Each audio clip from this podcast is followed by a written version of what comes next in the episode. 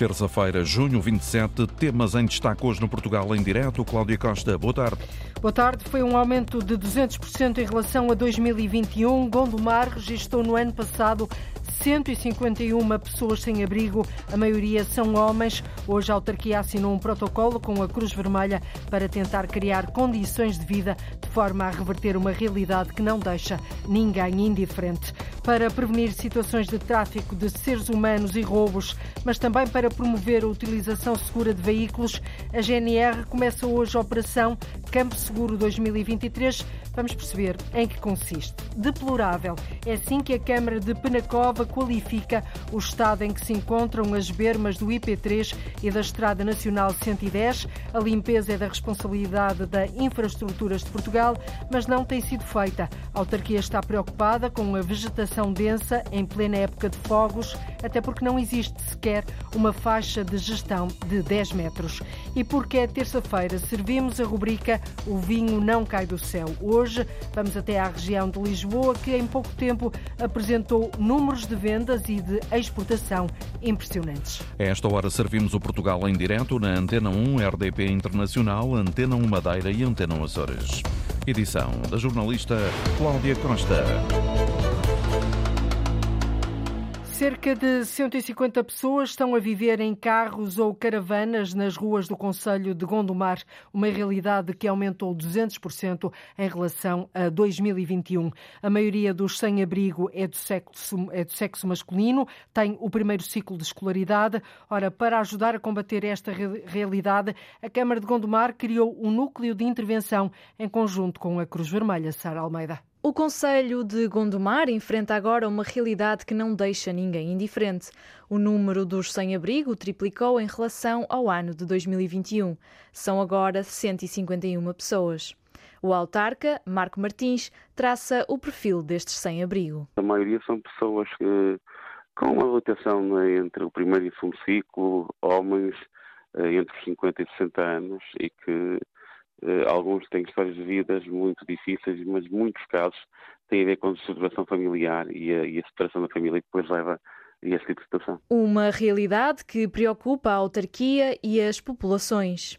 Com a pandemia, o problema ganhou outra dimensão. Além da questão da, da dificuldade à habitação, pelo elevado custo, nós notamos muito que depois da pandemia eh, houve muitas famílias que se estruturaram, que se separaram e que pós-pandemia eh, o número de divórcios e de separações aumentou significativamente e também levou ao aumento de, de algumas situações de pessoas em situação de sem-abrigo. O rosto menos visível dos efeitos da pandemia.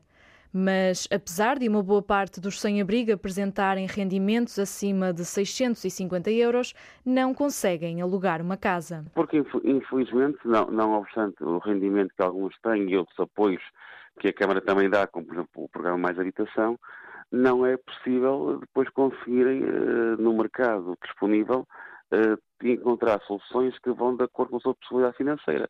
Uh, o aumento da especulação imobiliária na aquisição e também no arrendamento tem levado a que muitas pessoas, eh, não por opção e não obstante terem algumas até trabalho e rendimentos, não tenham dinheiro para, de facto, alugar uma casa como mereciam dignamente. Mas a resposta está a caminho. A autarquia assinou hoje um protocolo para melhorar as condições de vida dos sem-abrigo. Esse núcleo vai permitir que, naquelas situações mais extremadas e que com mais urgência, e mesmo naquelas situações novas, possam de imediato não só tratar e ajudar e apoiar e reintegrar quem eh, passe eh, para uma situação sem abrigo, mas também aqueles que já existem para tentar eh, retirá-los, enfim, da situação de precariedade para poder dar outras condições de vida, conforto e, acima de tudo, também de saúde. Para isso, o Núcleo vai criar uma unidade especializada para acolher pessoas em situação de sem-abrigo terá capacidade para 15 utentes. O protocolo foi assinado esta manhã. A ideia é reverter esta nova realidade no Conselho de Gondomar. Chama-se Operação Campo Seguro 2023. A partir de hoje, a GNR reforça o patrulhamento e a fiscalização nas explorações agrícolas e florestais para prevenir situações de tráfico de seres humanos e roubos, mas também para promover a utilização segura de veículos. O ano passado, a Guarda Nacional Republicana registrou registrou 561 acidentes envolvendo veículos agrícolas, dos quais resultaram 47 mortos e 64 feridos graves. Até ao final do ano, com esta campanha, a ideia é sensibilizar e prevenir a população para situações de furto de produtos agrícolas, de máquinas, de cobre e outros metais não preciosos que existem nas zonas rurais. Arlinda Brandão. Chama-se Operação Campo Seguro para, tal como o nome indica, tornar as zonas rurais, fora das cidades, mais seguras.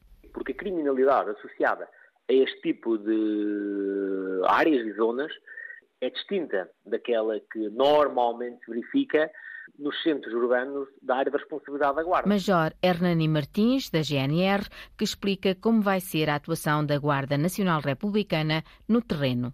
Pode ser através de ações de sensibilização coordenadas, por exemplo, com a Junta de Freguesia ou com associações de produtores florestais e agrícolas. Pode ser eh, patrulhamento normal, em que se vai percorrendo os locais e falando com o agricultor, neste caso de forma mais isolada. Pode ser através de fiscalização de explorações agrícolas ou de fiscalização rodoviária para verificar se a carga que os veículos levam é condizente com a possível.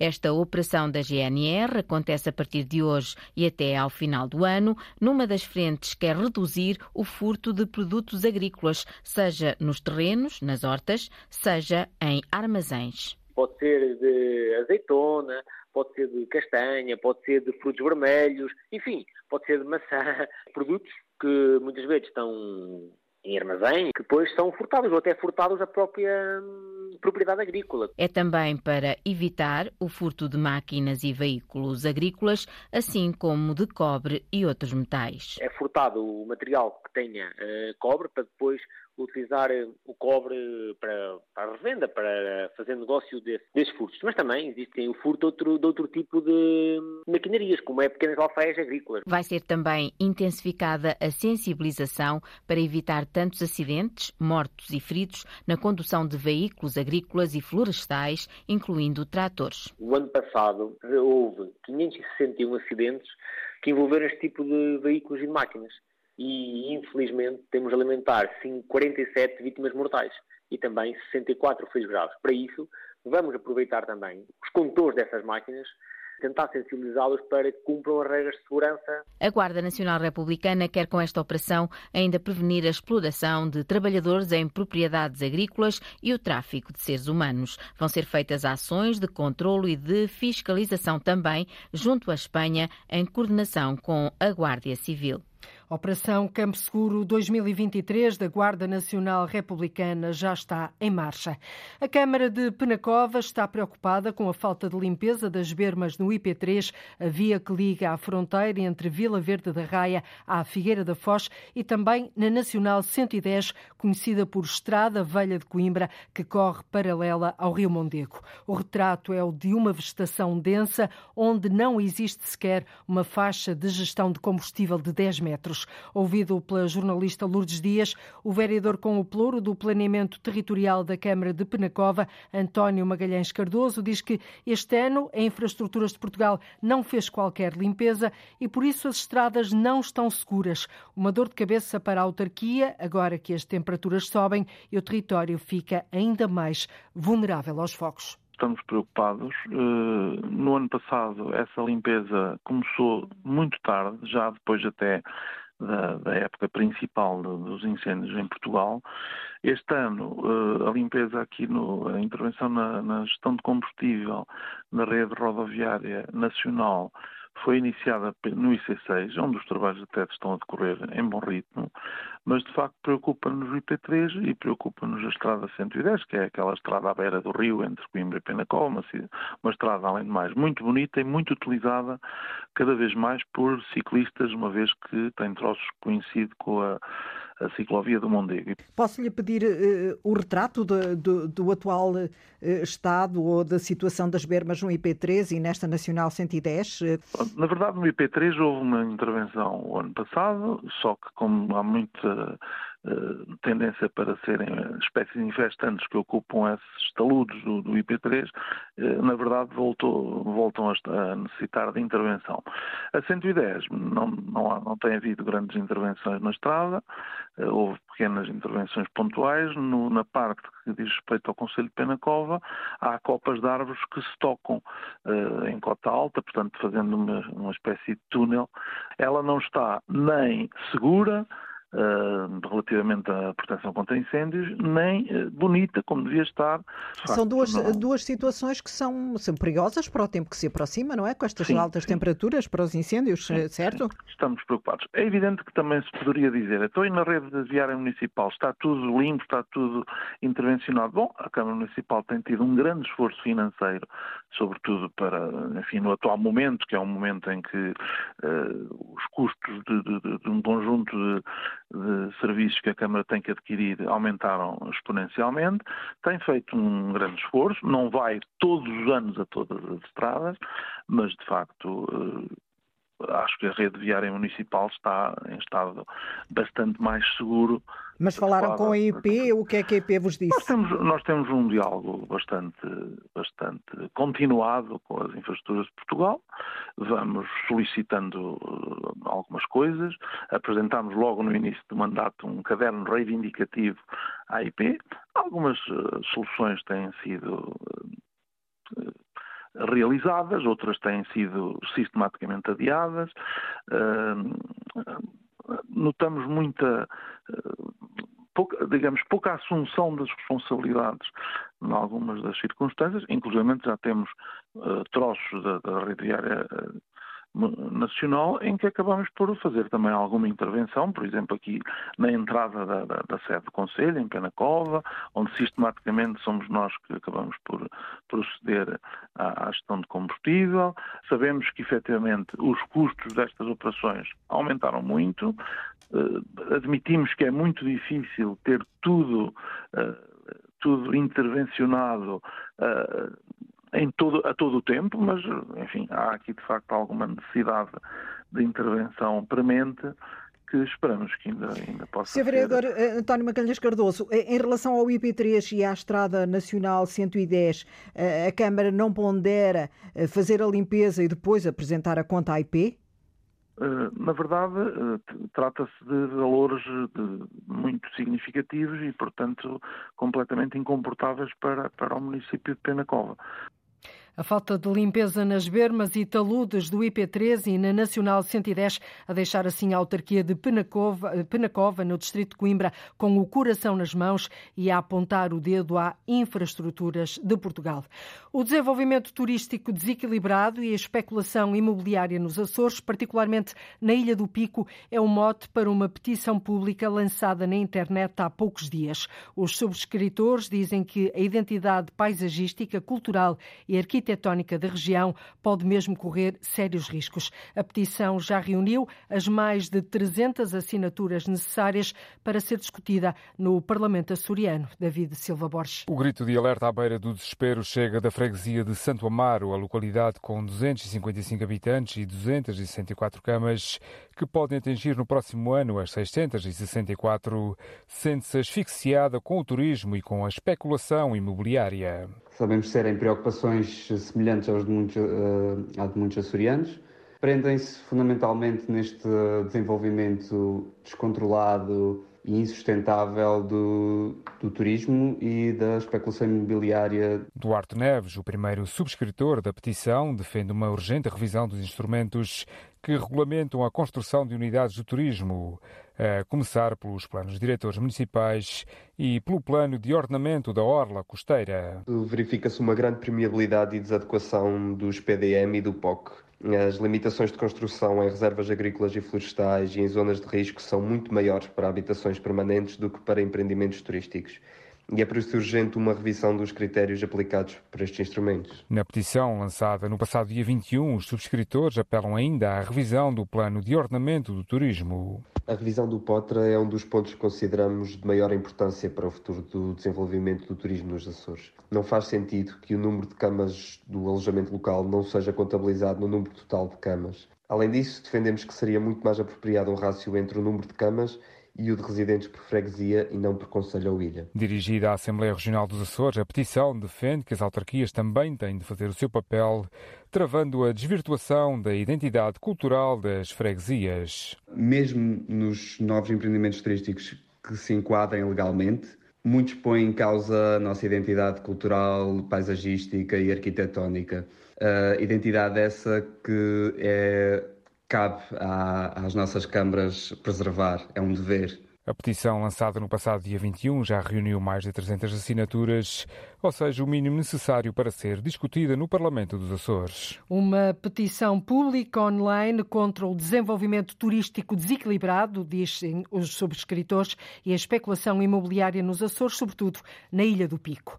Nos últimos anos têm surgido pelo mundo cada vez mais adeptos da famosa floresta japonesa Miyawaki. São florestas que crescem 10 vezes mais depressa do que as normais, com aparentes vantagens para o meio ambiente. Já há alguns exemplos exemplos no país, em Lisboa, por exemplo, já lhe demos conta disso aqui mesmo no Portugal em Direto. O mais recente exemplo fica no Algarve, uma zona onde a seca é particularmente agressiva. Foi feito por uma bióloga que ensina os outros a plantar a própria floresta do Arte Baltazar. Quantas árvores cabem num terreno de 100 metros quadrados? Tantas quanto possível. O zambujeiro, a aroeira, a luendro, o rosmaninho maior, temos medronheiro, nós plantámos 260 plantas de 18 espécies diferentes. Tive que ir ter com o meu sogro e sugerir plantarmos uma floresta Miyawaki. Ele foi-se convencendo e hoje em dia posso dizer que é o maior fã desta floresta. A missão da bióloga Sónia Soares é reflorestar Portugal, mas a receita vem diretamente do Japão. Desde há pouco mais de 10 anos que o método criado pelo botânico Akira Miyawaki tem gerado adeptos em todo o mundo. Fazem crescer, no espaço de duas décadas, uma floresta nativa que, em condições normais, levaria 200 anos a atingir a idade adulta. Não importa a dimensão do terreno, mas há regras que têm de ser seguidas à risca, como explica a coordenadora do projeto Floresta Nativa. Há também aqui a necessidade de escavar, escavarmos o solo, uma média de um metro quadrado. Outro pressuposto é o facto de plantarmos densamente ou seja, três plantas no mínimo por metro quadrado, apenas espécies nativas. Isso não vai fazer com que elas compitam negativamente umas com as outras? Não, pelo contrário. As plantas encontram no solo a nutrição e a água de que necessitam e vão competir uh, positivamente apenas pela captação uh, da luz solar. E tem, portanto, um, uma taxa de 97% uh, de eficácia para a sobrevivência das, das plantas. A primeira floresta Miyawaki a sul do país sucede as experiências já feitas em Lisboa, Évora e Setúbal. A partir deste terreno em Algoz, no Conselho de Silves, sai a inspiração para criar outras florestas nativas no Algarve. Escolas e unidades hoteleiras são para já as principais interessadas em aprender um método eficaz na poupança de água. Ao fim do ano, provavelmente a rega de uma floresta destas vai ser eh, uma vez, eh, de três em três meses. Também são uh, muito eficientes para redução de ruído, de luminosidade, uh, para a diminuição, uh, por exemplo, de temperatura. É no regresso ao passado que está a chave para a floresta do futuro. As florestas Miyawaki chegaram ao Algarve. São florestas que crescem 10 vezes mais depressa do que as florestas normais.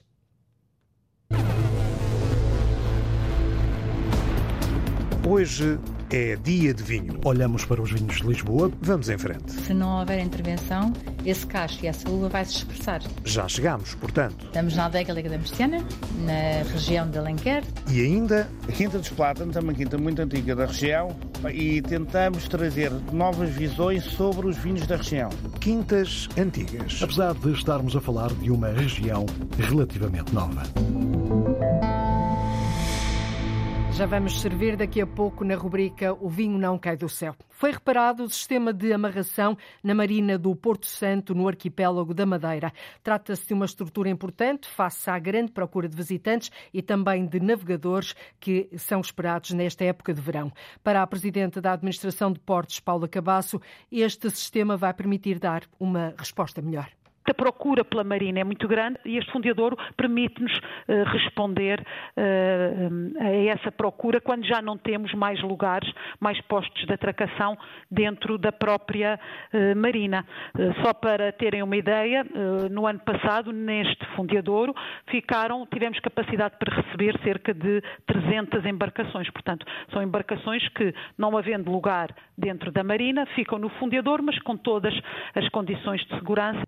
No ano passado, no total, passaram pela Marina do Porto Santo 700 embarcações, 80 estão em permanência para facilitar os acessos na parte terrestre. A Presidente da Administração dos Portos, Paula Cabasso, explica ainda que a circulação automóvel e de passageiros junto ao Porto vai ser alterada. Os táxis que estavam anteriormente numa determinada zona vão passar para outra, para facilitar a circulação dos táxis dentro do Porto e para facilitar o embarque dos passageiros passageiros e turistas que circulam a pé com mais segurança. Portanto, fizemos aqui algumas alterações, fizemos um rearranjo na forma como as viaturas estacionavam, entre os autocarros e os táxis, de forma a que haja melhores condições de circulação para os próprios táxis e autocarros e para uh, também os próprios peões. E também vamos criar um corredor de segurança para os, os peões circularem. Estas alterações têm naturalmente em conta a grande procura de visitantes pelo Porto Santo nestes meses de verão. É com o slogan Um Território a Descobrir que o Conselho de Arronches apresenta a nova marca turística. Este slogan nasceu da criação de um plano estratégico que tem como objetivo o desenvolvimento turístico do município. O presidente da Câmara de Arronches, João Crespo, ouvido pela Antena 1, salienta a importância dos parceiros locais para colocar este desígnio no terreno. Identificamos uh, eixos que temos de desenvolver para a promoção de, de, turística do nosso Conselho. Um, é, naturalmente, quando se cria uma marca para um território, há sempre, há sempre muita discussão, muito, muita, muito aporte de ideias e, portanto, este trabalho final é, de facto, o resultado uh, de um trabalho realizado com os atores locais, naturalmente, e com, essencialmente, os técnicos do município ligados ao aeroturismo, que fizeram aqui um trabalho muito interessante. Este plano estratégico divide-se em três eixos: estruturar e valorizar a oferta, qualificar e ligar os agentes locais e fazer a promoção internacional do destino. A Ronche espera assim um maior investimento por parte dos empresários, de forma a tornar este Conselho Reiano do Distrito de Porto Alegre mais atrativo do ponto de vista turístico. A ideia, no fundo, é conseguir mostrar e abrir a mais pessoas um território do interior que sofre na pele o problema do despovoamento.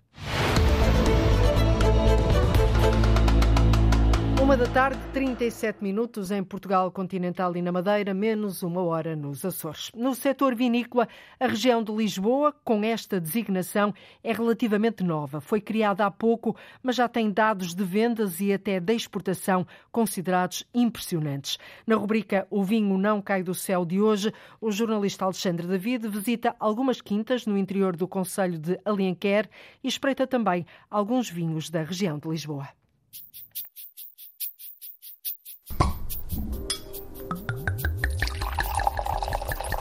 O vinho não cai do céu. Um espaço com muita uva há vinhos de Lisboa que já se destacam à frente e já se destacam a par com os do Douro. As quintas da Alenquer têm de ser pegadas e voltar-se a dar o brilho e serem os chatores que são os nossos chatores. Podem ser os equivalentes aos chatores de, de Bordeaux. Estamos na Adega da Murciana, na região de Alenquer, região vitivinícola de Lisboa. Já sucedem os prémios, já sucede o reconhecimento mais internacional até que nacional. A Quinta dos Plátanos é uma quinta muito antiga da região e tentamos trazer novas visões sobre os vinhos da região. E, portanto, é tentar um bocadinho harmonizar entre os vinhos antigos e os vinhos novos que existem na região de Lisboa. Um monocasca tem que ser um Pavarotti. Não é? E um bivarietal tem que ser um dueto com um Frank Sinatra qualquer desta vida. Olá, sejam bem-vindos a mais uma edição de O Vinho Não Cai do Céu. Hoje olhamos para os vinhos de Lisboa, para alguns vinhos de Lisboa. Estivemos em duas quintas no interior de Alenquer e agora mostramos o que descobrimos por lá.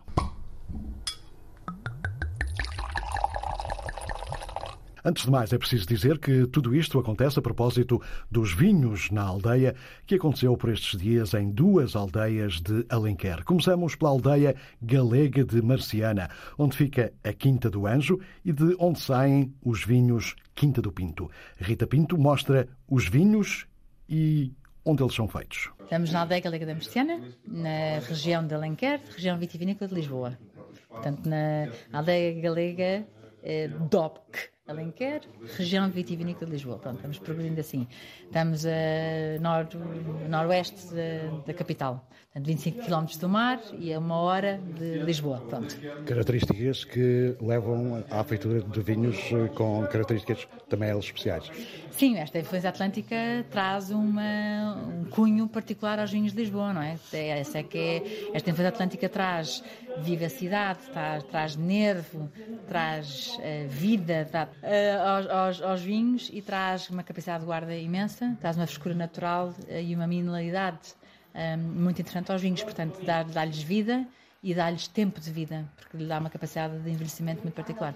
Tanto quanto eu percebi aqui na, na Quinta do, do Pinto, não me parece haver grande preocupação com a enologia, ou seja, uh, vocês estão mais preocupados com o que se passa na vinha do que depois com o que se passa na adega? Como é que isso funciona? Uh, não é que não esteja preocupado, o que acontece é nós, de facto, dedicamos muito atenção com microzonagens, com muita intervenção em verde, muita intervenção manual na vinha, para quê? Para que o cacho, para que a uva chegue ao seu pleno esplendor. E ao chegar à adega, se não houver intervenção, esse cacho e essa uva vai se expressar. Vai expressar aquela uva naquele bocado de terreno. Vai expressar terroir.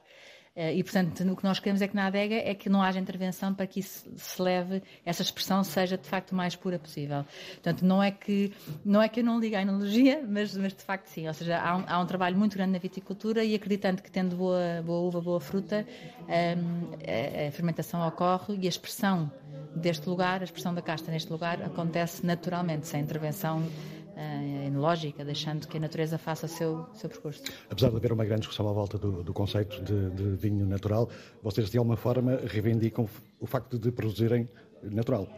Uh, sim, nós na, na, na, viticultura, como, como já lhe disse, seja, há aqui pouca intervenção, é uma, uma, viticultura, como eu digo, racional, no sentido que os tratamentos são feitos com produtos biológicos e são feitos eh, nas, nos subtalhões que são necessários, ou seja, não é uma questão de que repetimos os tratamentos X em X tempo, como manda no rótulo da, dos produtos, nos produtos, é? Nas, nos tratamentos. Portanto, fazemos uma intervenção muito mais zonada, fazemos esta zonagem.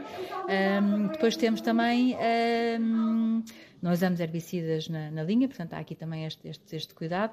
Um, e depois dentro da adega não fazemos inoculações e como temos tantas castas e tantos perfis que esta, que esta microzonagem permite, conseguimos compor, conseguimos uh, uh, não é? compor o vinho, pôr o sal e pimenta no vinho com as próprias castas diferentes que nós temos. Portanto, esta parafernália de castas permite-nos essa composição. E, portanto, achamos a intervenção em sulfuroso existe, nós pomos sulfuroso no vinho, porque senão vira vinagre, ou seja, uh, mas é também os níveis mínimos uh, e portanto nós achamos que sim, que a nossa intervenção ou a nossa baixa intervenção esta, esta, esta postura que nós temos, sim, é de uma, de, uma, de uma intervenção natural na feitura do vinho. Não muito longe da Quinta do Anjo fica a Quinta dos Plátanos, onde Joaquim Arnaud diz querer fazer uma mistura entre o que de bom vem do passado e o que o presente pode oferecer. A Quinta dos Plátanos é uma quinta muito antiga da região e tentamos trazer novas visões sobre os vinhos da região. E, portanto, é tentar um bocadinho harmonizar entre os vinhos antigos e os vinhos novos que existem na região de Lisboa. Um bocadinho por aí. Portanto, tentar fazer uma espécie de, de, de mescla entre o que já está e, e, o que pode aparecer de novo com aquilo que chamam de alguma genialidade do, do, do Joaquim. Não, o Joaquim aqui não tem nada a ver. O Joaquim aqui é apenas o coadjutor das vontades e tentar voltar a, dar mais brilho a uma quinta muito antiga. Só para teres ideia, é uma quinta que nos anos 60 eh, tinha loja de vinhos em Lisboa e distribuía diretamente aos clientes, a entregar em casa dos clientes em Lisboa. Portanto, era uma quinta que foi muito pioneira. O primeiro vinho rotulado é de 1881. Portanto, eh, agora é tentar voltarmos um bocadinho ao moderno e ao antigo. Fácil. Em relação à, a forma como as pessoas ainda olham para os vinhos de, de, Lisboa. É um dado mais ou menos adquirido, toda a gente concorda que os vinhos têm, têm qualidade, mas ainda não são olhados como um, um Douro ou como um Alentejo. Uh, isso acontece porquê? Porque a região foi definida como tal ainda muito cedo, ainda há muito trabalho a fazer, há promoção que tem que ser feita pelos produtores. É assim, há, duas, há três coisas aqui que tu falaste ao mesmo tempo. É assim, tu, Lisboa pode-se dividir em várias Lisboa. No caso do Conselho de Alenquer, tens várias coisas diferentes. Tens as cooperativas e tens as quintas. As quintas de Alenquer têm de ser pegadas e voltar-se a dar o brilho e serem os chatores que, eh, que, são os nossos chatores. Podem ser os equivalentes aos chatores de, de Bordeus. E, portanto, aí temos que remodelizar e começar a construir marcas de segurança para os consumidores e marcas topo. E é esse o objetivo, por exemplo, da Quinta dos Patos, da Quinta do Pinto, e aí, a Quinta de Pancas e por aí fora. E depois tens os outros vinhos de Lisboa, onde tens os vinhos que são os pequenos produtores que podem fazer coisas muito giras, e mesmo as adegas podem fazer coisas muito giras. E é assim, agora é começar a trabalhar para cada vez mais as pessoas sintam confiança nos vinhos da região. Falar nisso, fale-me um bocadinho dos vinhos que, que nos deu a provar eh, hoje lá na, na Quinta dos Plátanos. Uau, os vinhos que hoje dei a provar são vinhos muito diferentes e são vinhos que ainda não saíram para o mercado e ainda não vão sair. André Teodoro, da Comissão Vitivinícola da região de Lisboa, sublinha que já foram dados passos muito importantes, apesar de estarmos a falar de uma região relativamente nova. A região de Lisboa realmente é, com o nome Lisboa, é recente, as denominações são das mais antigas do país, mas como região de Lisboa é recente, facto, mas nós já somos o segundo maior exportador de vinhos, estamos a falar de qualquer coisa acima dos 66 milhões de litros de vinho por ano a exportar, estamos a falar de 80 mercados, ou seja, estamos a falar de uma dimensão gigantesca. Uh, 10 mil hectares de vinha, mas estes números são importantes, mas não são tudo e não dizem tudo sobre nós. O que diz muito sobre nós é o, o, o crescente de, de comercialização posterior acompanhado também de acréscimo de valor, ou seja, nós não só temos crescido em, em, volume, como temos crescido em valor. Quando crescemos em valor, significa, é um grande indicador que nos dá, um, que realmente nos dá a ideia de que estamos a crescer em notoriedade. Uh, e, portanto, é, é, um bocadinho por aí. Se, a segunda parte da questão é se devia já já devíamos estar mais à frente. O caminho está, está-se a fazer de uma forma muito orgânica, houve uma fase que a comunicação era muito importante para nos alavancar, agora tem sido uma catadupa de situações em que nós realmente não já, já, quase nem controlamos. Já sucedem os prémios, já sucede o reconhecimento mais internacional até que nacional e portanto nós já estamos nesse caminho e está tudo ok continuar. Consegue imaginar alguém no Douro sentar-se à mesa de um restaurante e pedir um vinho de Lisboa? Eu consigo, eu consigo sentar-me num restaurante e pedir um vinho do Douro. Uh, pelo trabalho que temos feito aqui na região centro de Portugal com outras 5 CVRs, por acaso a Douro não pertence à região centro de Portugal, e consigo imaginar também os meus colegas a fazer o mesmo. Sim, há vinhos de Lisboa que já se destacam à frente e já se destacam a par com os do Douro, portanto, sim, eu acho que é possível, acho que é possível, muito honestamente acho que é possível. A versão mais alargada pode ser ouvida em podcast em RTP Play, Spotify e também Apple Podcast. Saúde e boas provas. E todas as semanas o vinho não cai do céu, mas cai aqui no copo da rádio, isso seguramente. A Serra d'Arga, no Conselho do Alto Minho, já tem 100 quilómetros de percursos equestres. No fim de semana foram inaugurados mais dois trajetos para fazer a cavalo. Esta rede de percursos faz parte do projeto Vilas e Aldeias Equestres em Targa e Lima. O objetivo passa por consolidar este tipo de turismo naquela região. Ana Gonçalves. Desde o passado fim de semana, Viana do Castelo, Caminha e Ponte Lima passaram a estar ligadas por dois novos percursos equestres na Serra d'Arga. Um deles tem cerca de 37 quilómetros, passa por caminhos ancestrais e de pastoreio. O outro, com cerca de 20 quilómetros, desenvolve-se na continuidade do percurso pedestre e equestre da Ribeira Lima. Com estes dois novos percursos equestres, a Serra d'Arga ficou com 100 quilómetros de trajetos para fazer a cavalo, um projeto da Câmara de Viana do Castelo, que tem por objetivo a consolidação do turismo equestre. E agora, eh, esta última candidatura, que é um projeto designado Vilas e Aldeias Equestres entre Arga e Lima, prendeu-se precisamente numa valorização do turismo equestre. Eu penso que temos umas oportunidades muito grandes de avançar nesta, nesta área e tentar encontrar estas sinergias entre o turismo equestre e os outros produtos de turismos centrais e até à escala regional, especialmente rural, também o turismo da natureza e o, e o turismo cultural e paisagista. Fabiola Oliveira, a vereadora do Ambiente da Câmara de Viana do Castelo, dois novos percursos equestres na Serra d'Arga, mais um passo dado com o objetivo de tornar a Serra d'Arga num destino de turismo equestre. E já são 100 quilómetros, 100 quilómetros de percursos equestres na Serra d'Arga, situada no coração do Alto Minho. São 22 apresentações de 11 espetáculos, quase todos de entrada livre. No Porto, arranca hoje a oitava edição do Trengo, o Festival de Circo. No Jardim do Covelo, no Rivoli ou no Coliseu, a edição deste ano no Namaral tem várias estreias nacionais. Ao comemorar oito anos, a abertura do festival é dupla. Hoje, terça-feira, dia 27, vamos abrir o festival com o Monsieur, de Sylvain Julien, um performer francês. E mais? E vamos abrir também com o Manhana, da Cia Manuel Alcântara, um, uma companhia espanhola já com uh, bastante experiência. À sombra, no Covelo, que tem vindo a ser a Casa do Trengo, o Festival de Circo do Porto. Não deixamos também o interior, o que traz um potencial para outros espetáculos que na rua não poderiam ser feitos.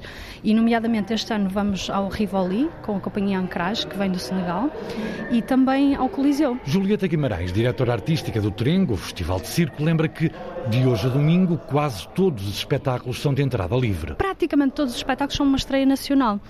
Ou seja, ou são espetáculos estrangeiros que se apresentam pela primeira vez em Portugal, ou são mesmo estreias de artistas residentes em Portugal. O programa é vasto, surge a angústia em destacar. Não podemos deixar de destacar o Ancrage, que vai acontecer no Rivoli no dia 30 de junho e 1 de julho às 19h30, porque é uma companhia que vem do Senegal e, portanto, é uma cultura uh, uh, não europeia e muito diferente da nossa e, portanto, acho que traz uma riqueza, uma multiculturalidade ao festival que é mesmo muito interessante. Até domingo, no Parque de Covelo, no Teatro Rivoli ou no Coliseu do Porto, o Trengo tem 22 apresentações de 11 espetáculos. Trengo, o Festival de Circo do Porto, arranca hoje, termina no próximo domingo, dia 2 de julho, eh, no Jardim do Covelo, no Rivoli ou no Coliseu. Como viu, a edição deste ano tem várias estreias nacionais. E hoje terminamos mais cedo, um pouco mais cedo, esta volta pelo país, porque já seguirá tempo de antena aqui na Rádio Pública. Voltamos amanhã a ligar o território de uma ponta à outra. Ligamos o norte e o sul, o litoral e o interior, o continente e as ilhas. E contamos naturalmente com a sua escuta e com a sua ajuda nesta, nesta escuta. Até amanhã, fique bem. Então, muito boa tarde e até amanhã. Termina aqui o Portugal em direto. A edição foi da jornalista Cláudia Costa. Antena 1. Liga Portugal.